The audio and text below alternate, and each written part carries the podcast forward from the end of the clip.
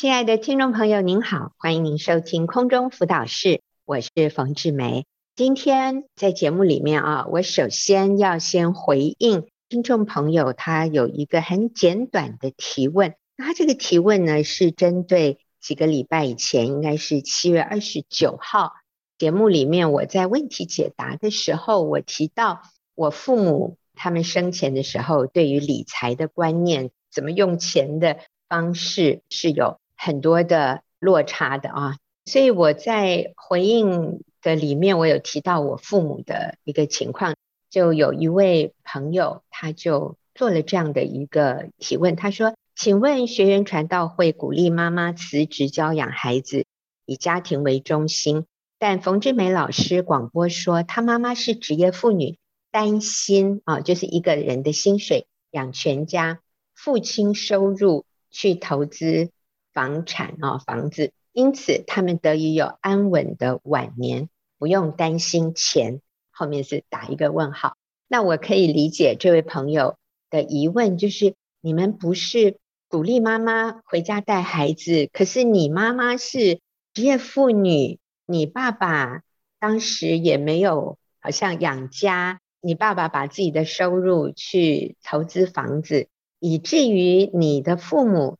有安稳的晚年，不用担心钱，这样听起来不是很冲突矛盾吗？好，我可以理解你的疑问哈，那我就来针对这位朋友，可能也有部分的人有这样的一个问号。谢谢这位姐妹的提问。我在广播里提到，父母长期在婚姻相处中，我的母亲一直觉得很委屈，几乎天天与父亲争吵。他无法接受父亲的理财观念，是其中一个争吵的原因。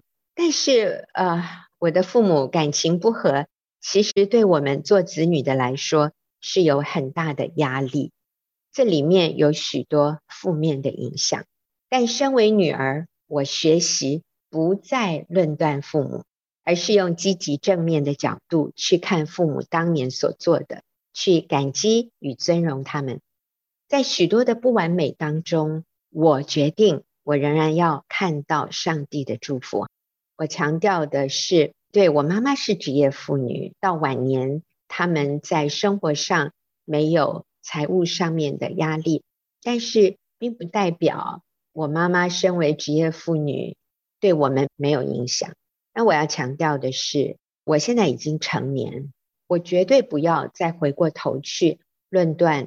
我父母做的不好，然后说我今天有这个问题、那个问题，都是因为当年我妈妈怎样，我爸爸怎样。各位，从一个女儿的角色，那是我不应该做的事。所以我要做的是，在一个不完美的一个成长环境里面，去看到上帝的恩典，去看到我父母做的很好的地方。所以我在这里，我不批评论断我的父母，我想那个不是我的角色哦。我节目里的重点讲到我父母的这样的一个关系，是要帮助当时提问的姐妹看到她的丈夫虽然可能有许多的不好，可是当妻子愿意接纳、尊重，仍然能够经验到家庭的和谐与神的祝福。以前并没有人告诉我的母亲。说他如果自己带孩子是很有价值，是很重要的，所以我一点都不怪我的妈妈当年没有放下她的工作，成为全职家庭主妇。我不怪她，因为当年她也不了解啊，她也是按她所知道的，她在做认为对我们家庭最有帮助的事。可是我确实相信，如果她当年选择做家庭主妇，还有选择。愿意敬重顺服我的父亲，我认为他们的晚年会是更幸福快乐的。真的，虽然上帝也很恩待我的父母，但是如果我的母亲更能够明白圣经的这些真理，如果我的父亲愿意更多的为我的母亲舍己，向她表达爱，我认为他们的幸福快乐会是远超过。经济没有压力、没有烦恼带来的幸福，我我相信夫妻和睦，那个才是最高的幸福快乐。那哪是钱财没有忧虑可以比较的呢？啊，所以我想我在这里做这样的澄清，希望不至于让你困扰啊。我们最重要的就是我没有办法改变别人，可是我可以改变我自己。我不能改变我的配偶，可是我可以改变我自己，去敬重、欣赏、接纳、了解他。我不生气，我不觉得很苦读，觉得很委屈，然后我愿意按照上帝吩咐一个妻子，或者上帝吩咐一个丈夫该做的去做，那才会是真正让我心里满足的幸福快乐。好。今天我请到了玉英，要来跟我们讲一个非常重要的题目。我好喜欢这个题目，这个题目是界限使我得自由。玉英在这个方面真的是，她每一次讲这个主题，我就觉得哇，怎么这么有智慧啊！所以我觉得今天我跟听众朋友一样，我要坐在这里洗耳恭听。玉英你好，冯姐好，听众好，好，界限使我。得自由，这个真的是一个让我好向往的一个主题。第一个，有的时候我也搞不清楚那个健康的界限的定义是什么。那还有就是，如果我真的在我的生命里面去厘清这个健康的界限，包含什么是我的事，什么是别人的事，什么是上帝的事。当我去厘清之后，其实我只需要为我自己这个部分负起责任，我就得自由了。所以育婴是类似这样的一个意思吗？对，是真的是这样。嗯，我发现为什么这个主题对我来说这么有收获，那个界限的部分，就是因为我过去是一个从小就不知道怎么拒绝别人请求的人。举个例子，就是我很害怕在路上碰到推销员，如果我一看到很远哦，我就已经低着头喽。很像做错事哦，就是啊，对不起，对不起，然后就这样不敢看对方，就赶快逃跟逃离的。如果我偶尔就想说啊，回应人家点个头微笑，那对方跟我说话，我又不好意思拒绝的时候，最后可能会买那个产品，可是那个不用不到的产品。就像小孩子小的时候，我会带小孩去诊所或医院看医生，在那个附近会推销童书，因为都是儿童诊所嘛。如果我多一点回应，其实我也知道我们家没有这个预算。然后，如果是要我能够去书摊自己选，可能这也不会是我首要选择的这一套大套的童书。但是通常我就会不好意思的付下定金，付了以后嘞，怎么办呢？我就要回来说服我先生，也要说服我自己。我先说服我自己，然后说服我先生说，这是一个很棒的决定。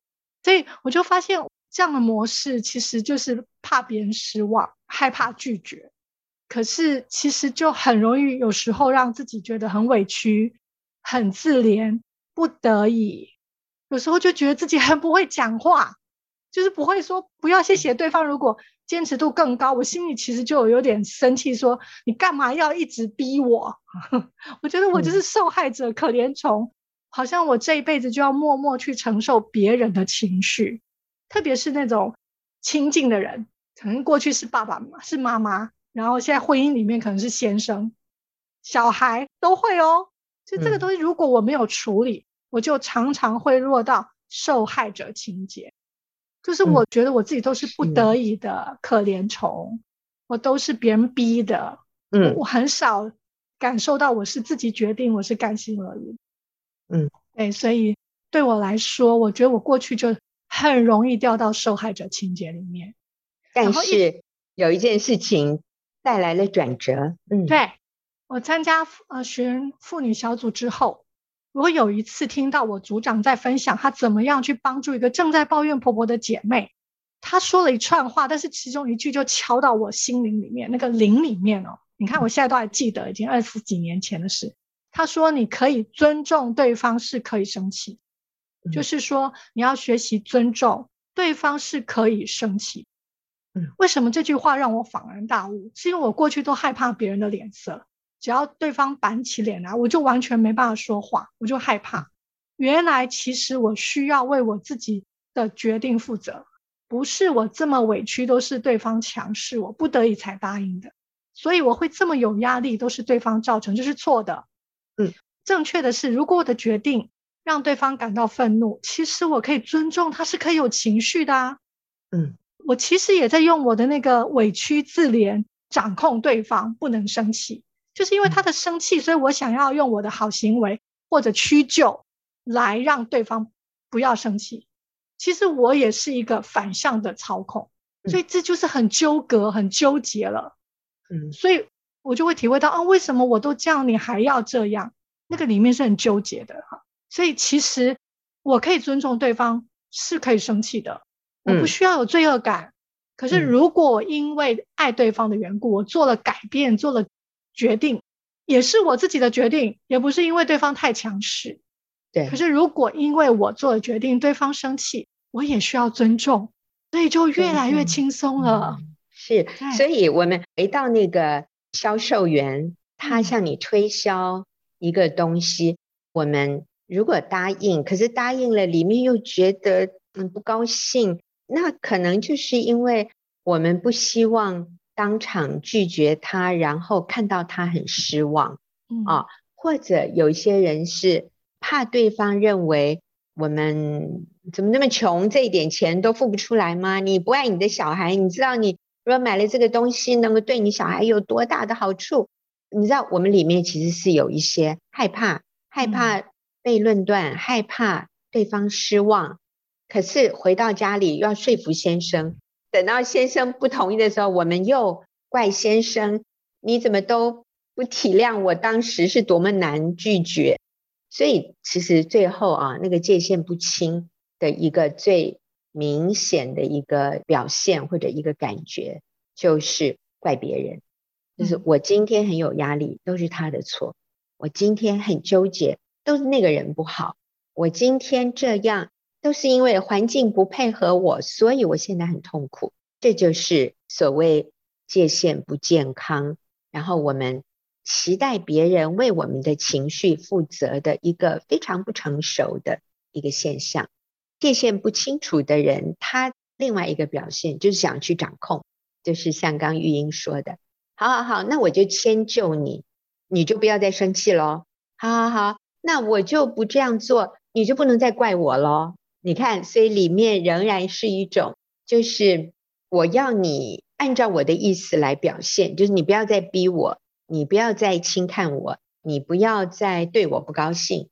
我都按照你的意思去做了，什么你还不高兴？你到底要我怎样？你看，各位，你心里会不会有的时候讲出这样的话？如果有的话，那就代表我们还是不健康，我们还是没有明白界限真正的意思。好，我们休息一会儿，大家继续回来听玉英的分享。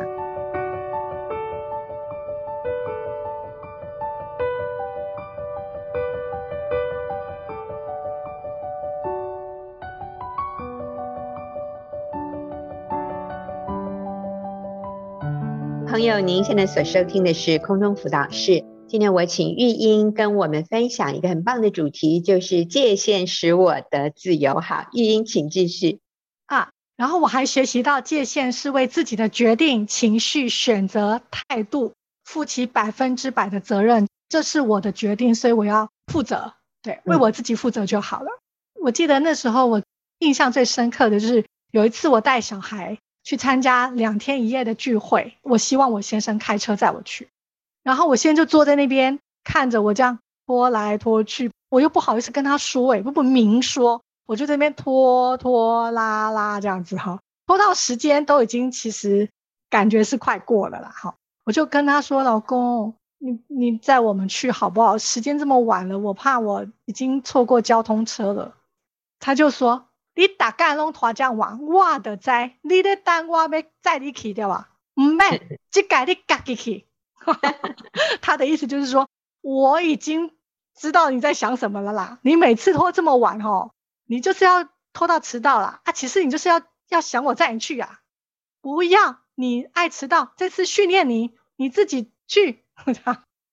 哇，我其实想到我那两个小孩，然后一大堆行李。然后我要搭捷运到淡水附近，然后再去转他们到那个社区，那个聚会社区的专车是有时间性的。这下子真的很可能会很晚很晚才到。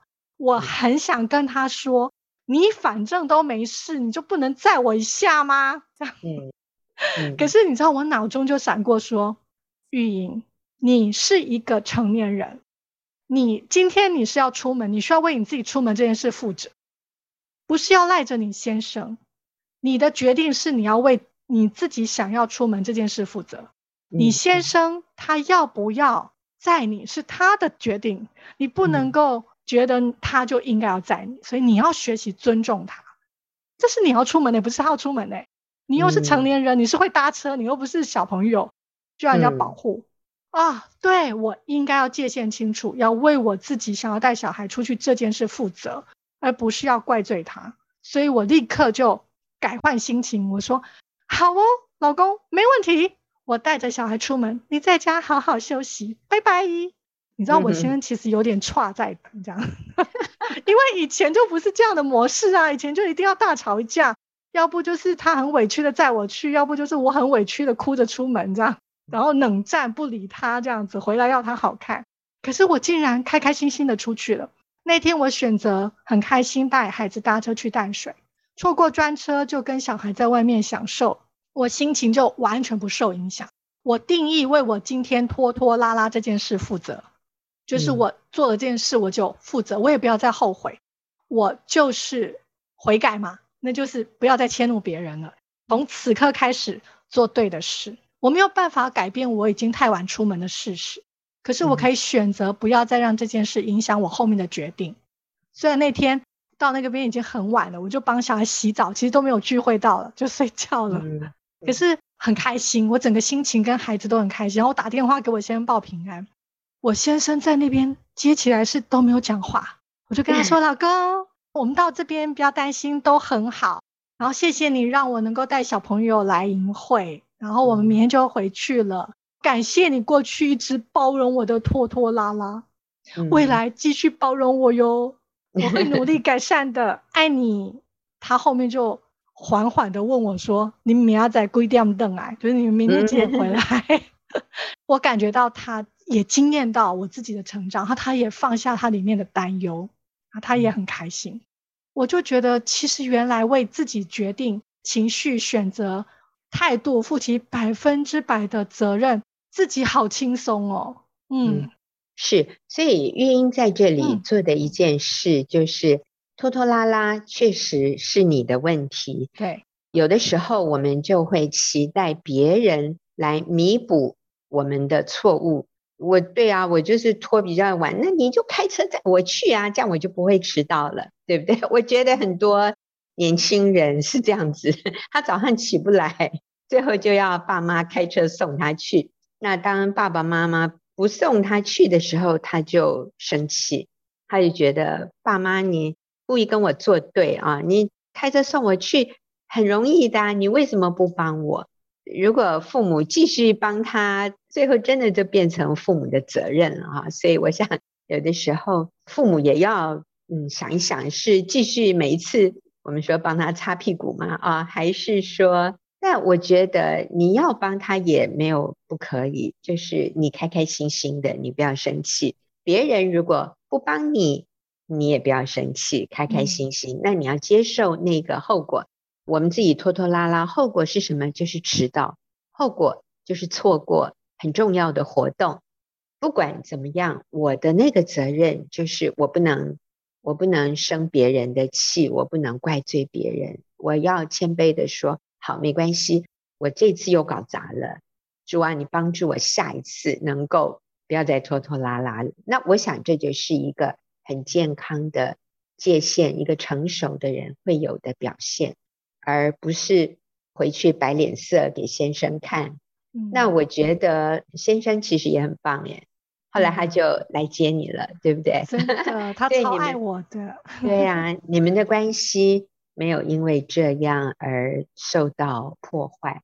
啊，那我想这真的是一个成熟的成年人我们要学习的。我们知道自己有自己的弱点。对方的强项常常就是弥补我们的弱点，可是请记得，对方也有他的弱点，那是我们的强项，可以帮助他弥补他的，我们就都不要吝啬，我们就都开心的愿意按照我们所能的做。最糟糕的就是生气、怪别人、自怜，然后把关系弄糟了。我觉得这就是最要避免发生的事了。好，还有吗？有，这是我的决定，甘心乐意去做。嗯、当我拒绝别人请求的时候，我要接纳对方可以不认同我。对，嗯、像有一次我接了一个服饰，我要出门的时候，小朋友在家，先生在家，小孩就一直拉着我说：“妈妈，好舍不得你出门哦。”哇，我的心就有点纠结。那我就骑着车在路上的时候，我心里就因为那一幕感到拉扯不安。我就心里开始说：“我干嘛一定要出席？有那么重要吗？为什么对方什么什么哒哒哒哒哒？里面在抱怨对方，就是我答应的这个人，呃，我的主要的负责人。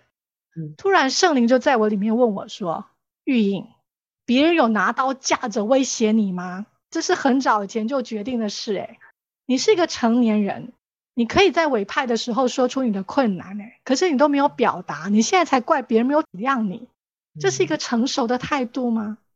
你现在可以选择甘心乐意去做，或是成为一个自怨自艾的受害者，这是你自己要选择的。好，感谢神，我觉得圣灵的提醒让我立刻悔改。我说神啊，对不起，我愿意甘心乐意、尽心尽力的去完成那天的服事。当然，我就慢慢练习。如果我在时间上有困难，或者是在家庭需要冲突的时候，我就会事先委婉地说明我的难处。我也尊重可能对方不一定了解或不一定认同。那我就开始经验到，在服饰当中甘心乐意为自己负责，然后全然献上的那种自由跟喜乐。我觉得那全然献上不一定是我的时间，或者是我一定要配合，而是我的态度。是玉英讲的这个好棒啊！那你是从一个我们是一个团队，那你是团队里面的一个队员，嗯、你原来答应的事，嗯、可是后来你发现有困难，你心里就有纠结。其实、嗯、玉英你在那个时候也是可以告诉这个队长说：“我今天家里有事，我就不参加了，请假。”你要这么做也是可以的，对。但是你。决定你还是要去履行你开始的承诺，那我觉得这个是 OK 的，但是你心里不能怪那个队长为什么当时要要求你做这样的事。那我现在是从一个假设我是队长，别人也答应了，可是他临时他决定没有办法，我的态度应该是什么？我觉得我们。身为领袖，身为队长的，我们也有我们的责任。这里的健康界限也是，我要相信神掌权呢。那这个人有困难，我相信这背后是有上帝的带领。我也信任我这个队员，他是一个成熟的人。他现在评估不能赴约了，那我要我要临时，对啊，那我就要调整啊。啊，不行哦，好，那我们就按照。不行啊，这个人不能出席，那我们可以怎么样变通，而不是怪罪这个人，然后生气，然后命令要求不行，你一定得来。那我觉得这样就是一个不成熟的领袖。常常我们期待别人可以帮忙或者一起在团队里面付出，然后你提出一个请求，对方说对不起，我没办法。那我要怎么做？我要说哦，好，然后我要相信主啊，那这背后有你的美意，可能你的美意就是不要我们做这件事，那也 OK，没有什么非得做的不行的事。好，所以我觉得在这里是相信神的主权好重要，能够帮助我们在与人际的界限上面是健康的。好，我们休息一会儿啊，再回来继续听玉英的分享。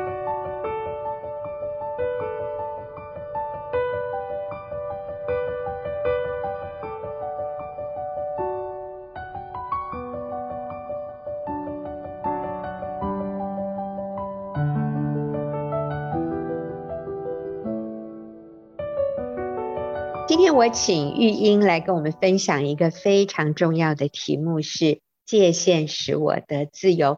我请玉英，你再复习一下你刚才讲的几个重点好吗？好，第一个就是我们要学习脱离受害者情节。怎么学习脱离受害者情节呢？就是为自己的决定，为我自己的情绪、一些感受，为我一些选择，为我态度。我为我自己负起百分之百的责任，不怪罪。那第二个就是我要甘心乐意去做。当我如果拒绝别人的请求，我要接纳对方可以不认同我。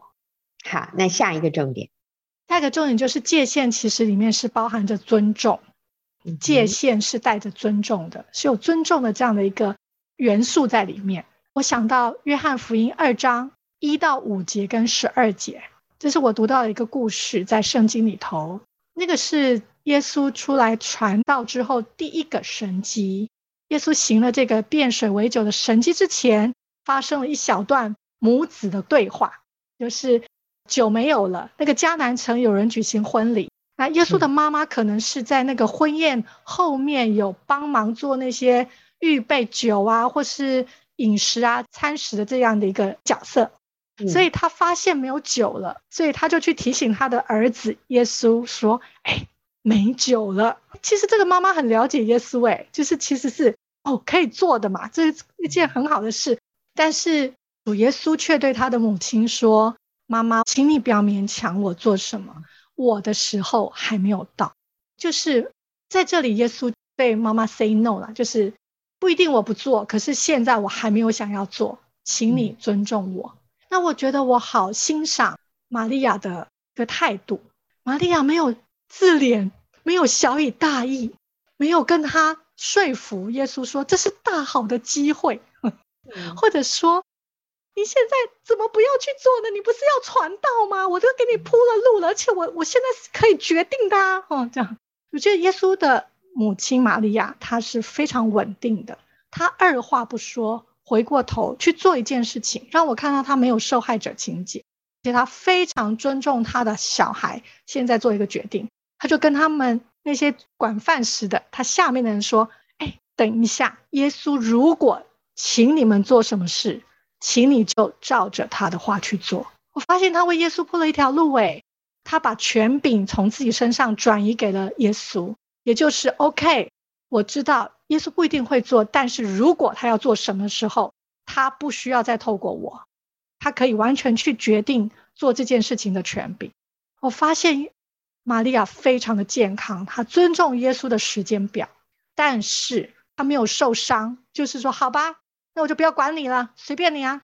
然后等一下耶稣说要改动，嗯、你看吧，我刚不是叫你了吗？你现在终于要做了，你为什么刚刚不听我呢？你知道我这，我觉得那个就真的有受害者。界限不清楚，但玛利亚很清楚的是，让我们看到她是从心里甘心乐意做这件事情，是为了神的荣耀，是为了最高的原则。对，我在想，玛利亚很可能她是那个婚宴的，嗯、就像我们现在婚礼的时候都会请一个人来总负责，负责对不对？嗯，总招可能是婚礼总招，是、嗯、那所以。酒预备的不够，哎呀，那真是很很大的一个，对对，这可能是他的舒适，哦，是，所以他请耶稣，哎呀，你就帮个忙嘛，哦，你是做得到的，你，嗯，你这个忙你都不愿意帮我吗？啊，可是你知道吗？这个因为玛利亚期待耶稣做的这件事情，是影响到耶稣在什么时候。要让人知道他是有超自然能力的神子的，嗯，你知道吗？耶稣要什么时候用他身上那个神儿子的权柄和超自然的能力？耶稣是非常有定见的，嗯，他是非常按照天赋的时间表的，嗯，那个不是他的母亲有一个需要，他就可以这样越权或者越界。就随便答应、随便决定的，尤其这是他要行的第一个神迹，所以我想耶稣在这里也表明的，非常清楚那个我们所谓的公私分明啊。嗯、像我们有一些人可能是公家机构的主管，那你有一些什么私人的需求的时候，我们还是要。我们还是要按照规矩来，我们还是要按照这个法律来走。你就不要勉强我为你网开一面。我觉得耶稣在这里，他要表现出来的是，我是神的儿子，我做什么事是按照天父的心意。那妈妈这个部分，我没有办法立刻。就完全按照你的意思去做，请你不要勉强我，我的时候还没有到。嗯、其实玛利亚，我觉得她对耶稣有那个信心，就是耶稣是充满智慧、充满慈爱，她也想耶稣应该不至于见死不救哈。嗯、但是她也知道她不能勉强耶稣，所以她对仆人说。他要你们做什么，就照他的话做。我觉得玛利亚似乎也有那个对耶稣的信任，就是他应该有办法，他应该不会见死不救。但是我知道我是不能勉强他的，没问题。或者呃，玛利亚心里也有想到，如果最后真的不够，那就不够吧，反正耶稣在，没关系。啊、呃，我想这个妈妈对这个孩子是有期待，但是同时她也是完全信任她的儿子。我觉得这个中间那个平衡哈，就是没有人勉强任何人，都是尊重，都是信任，都没有怪罪，有期待，但是没有这种情绪上的纠葛。我就觉得好美哦。我也想到说，我们身为母亲哈，当我们的儿女成熟之后，这真的是我们需要学习的。我们可以像玛利亚一样，我们可以表达需要，但是对方要不要按照我们的期待做，我们真的是要尊重他，我们也要信任他。我们不能因为他没有按照我们的意思做，我们就下一个定论说他都不孝顺，他都不爱我，他都没有为我着想。其实不是，我要相信。他没有按照我的意思做，他有难处，他有他的理由。我信任我的孩子是那个有智慧，是那个成熟的，所以没关系。我可以表达我的需要，但是他要不要按照我的意思做，我完全尊重他。而当他没有按照我的意思做的时候，我不会生气，我仍然知道他是爱我的，我知道他是负责的，我信任他。哎，你不觉得这个好棒吗？真的好美。而且好轻松，彼此都很健康，那个关系非常的美好，有连结，嗯、有爱的交流，嗯、可是又能够彼此尊重。嗯，嗯，这是上帝要给我们的人际关系。阿门。所以玉英，你把耶稣跟玛利亚的故事，你再多说明一点。哦，好，我自己觉得就是这个亲子关系彼此的那个尊重，我也有一些学习。我开始。学习去尊重我妈妈的决定，然后我不会因为她的话受伤，嗯、我也要预备好我可能会承担什么后果，然后把结果交托给神。我觉得这个是我的学习，真好。好，所以我们就休息一会儿啊，等一下我们要回来听玉英讲非常精彩的，她在健康的界限里面，她跟妈妈的关系里，她的学习。好，我们休息一会儿。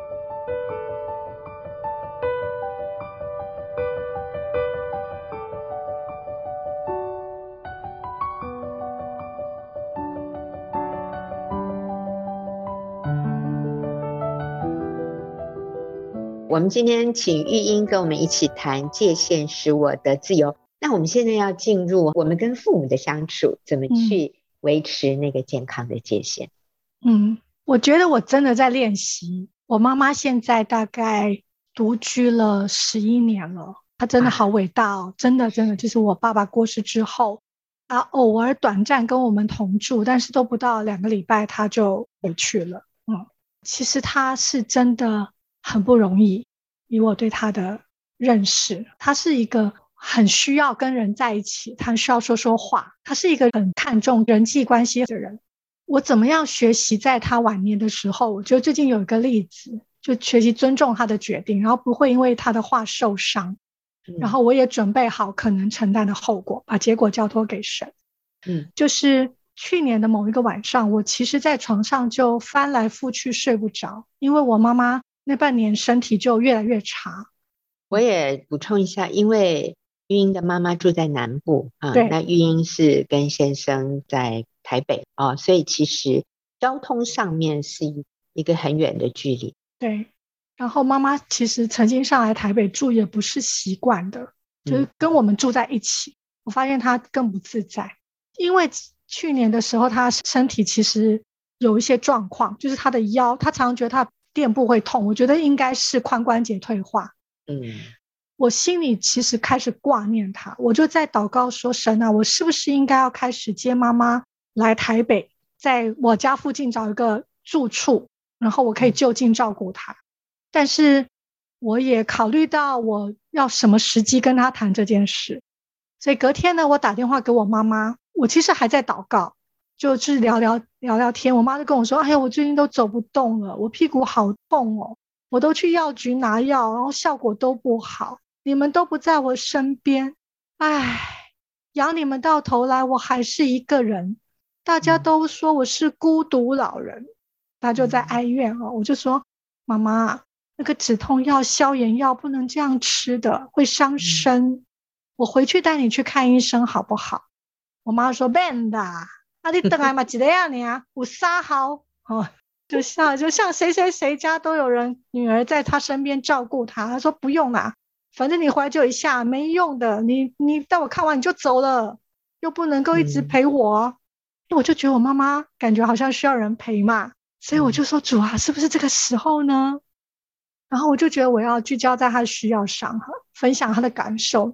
有时候他会说：“哎呀，我养你们有什么用？”哈，你知道那句话在我以前听来会会很难过，甚至会觉得很自责，甚至有时候会有愤怒。就是因为我我是养女，就是我妈妈领养我，她不是我的亲生母亲，可是她待我比亲生母亲还要好。在我一生里面，我真的是对她。非常非常的感激，就是她真是用她自己所有的爱来爱我，给我们所有最好。所以当他这样说，其实我会有罪恶感，会觉得对我我好像没有办法给妈妈最好的。你知道我我以前会有这些纠葛在里面，可是我现在界限更清楚的，我知道我妈妈不是在怪罪我，她只是在表达她的感受，她感到孤单。如果我把我的需要建构在我妈妈需要肯定我，我要做到我妈妈所有话语的要求，我才是女儿。我会给自己压力，所以到时候变成我，我会没办法从心里面有界限的去倾听他的需要，反而是变成我希望他能够了解我的不不容易，好，我就没有办法进入我妈妈的世界。嗯、那我觉得感谢主，我现在可以更多的是进入他的感受，不受伤。我就跟我妈妈说：“妈妈，那我接你来台北住好不好？”还没讲，我妈就说，很平静的说：“她现在非常棒，她可以平静的跟我说，如果你这样做，哇的西好你看。”他说：“如果 如果你这么做，我就死给你看。”不行啊，我愣住了，奇怪，这完全不在我的剧本里。我不是只在跟他讨论事情吗？他怎么这么激动？我只是跟他商量，我又没有一定要这样做。我真的是。突然之间脑筋也荡掉，不知道怎么接话，一片空白。而这是我妈的新名词，然后我妈就发现我没说什么，就重复哦。她担心我哦，她就加重语气哦，语助词哦。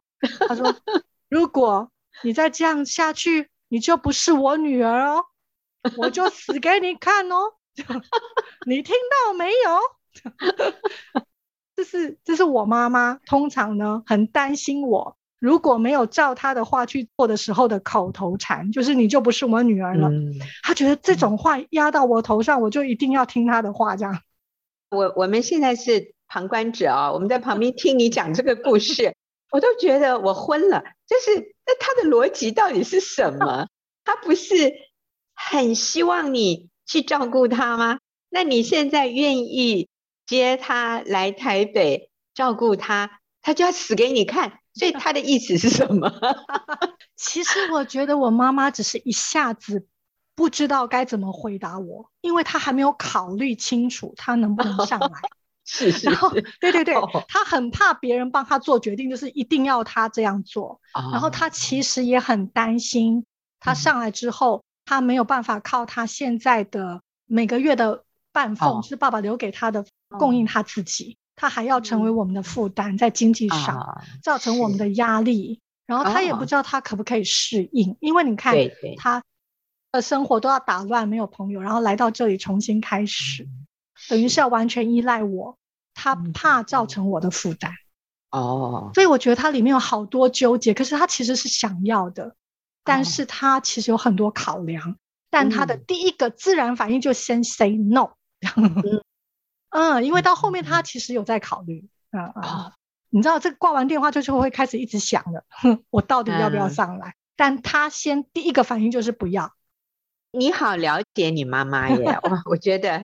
你都可以把他那个叫翻译机翻译的这么好 哦，我觉得真的是长期 学习，呃，就是那个界限，就是当我自己真的不自怜，不觉得我是一个不好的女儿，她在控诉我的时候就可以轻松了，进入她的世界。好，然后呢，我就赶快回神了，我就说啊，我就帮她翻译哦，然后我还主动说出来，我就说妈妈，我知道了，你的意思是。你不想上来注释吗？好的，嗯、我会听你的话，我会照办，我是乖女儿。我觉得他好像这样，他就会听清楚了。嗯、他似乎听不进去，就继续重复他那两句话，这样重复就是“我爱小你乖哦，你不喜欢糟糕，就我会死给开不出你。”然后我也重复让他安心说：“嗯、好的，妈妈，我懂了，我会尊重你，你不要担心哦。嗯”他重复说这些，我就重复回给他，我感觉他就比较放心了。挂完电话，嗯、其实我里面是有一点点感觉到受伤，嗯，但是我知道我要为我自己的感受负责，嗯，于是我就问神说：“我妈妈为什么要这么说？” 对，然后圣灵就是圣灵教我的，说妈妈没有语助词表达她的意思，她只是。在加强他自己，他不是在责怪你，他也不是感到很孤单。嗯、其实他心里是感动的，但是你要给他时间。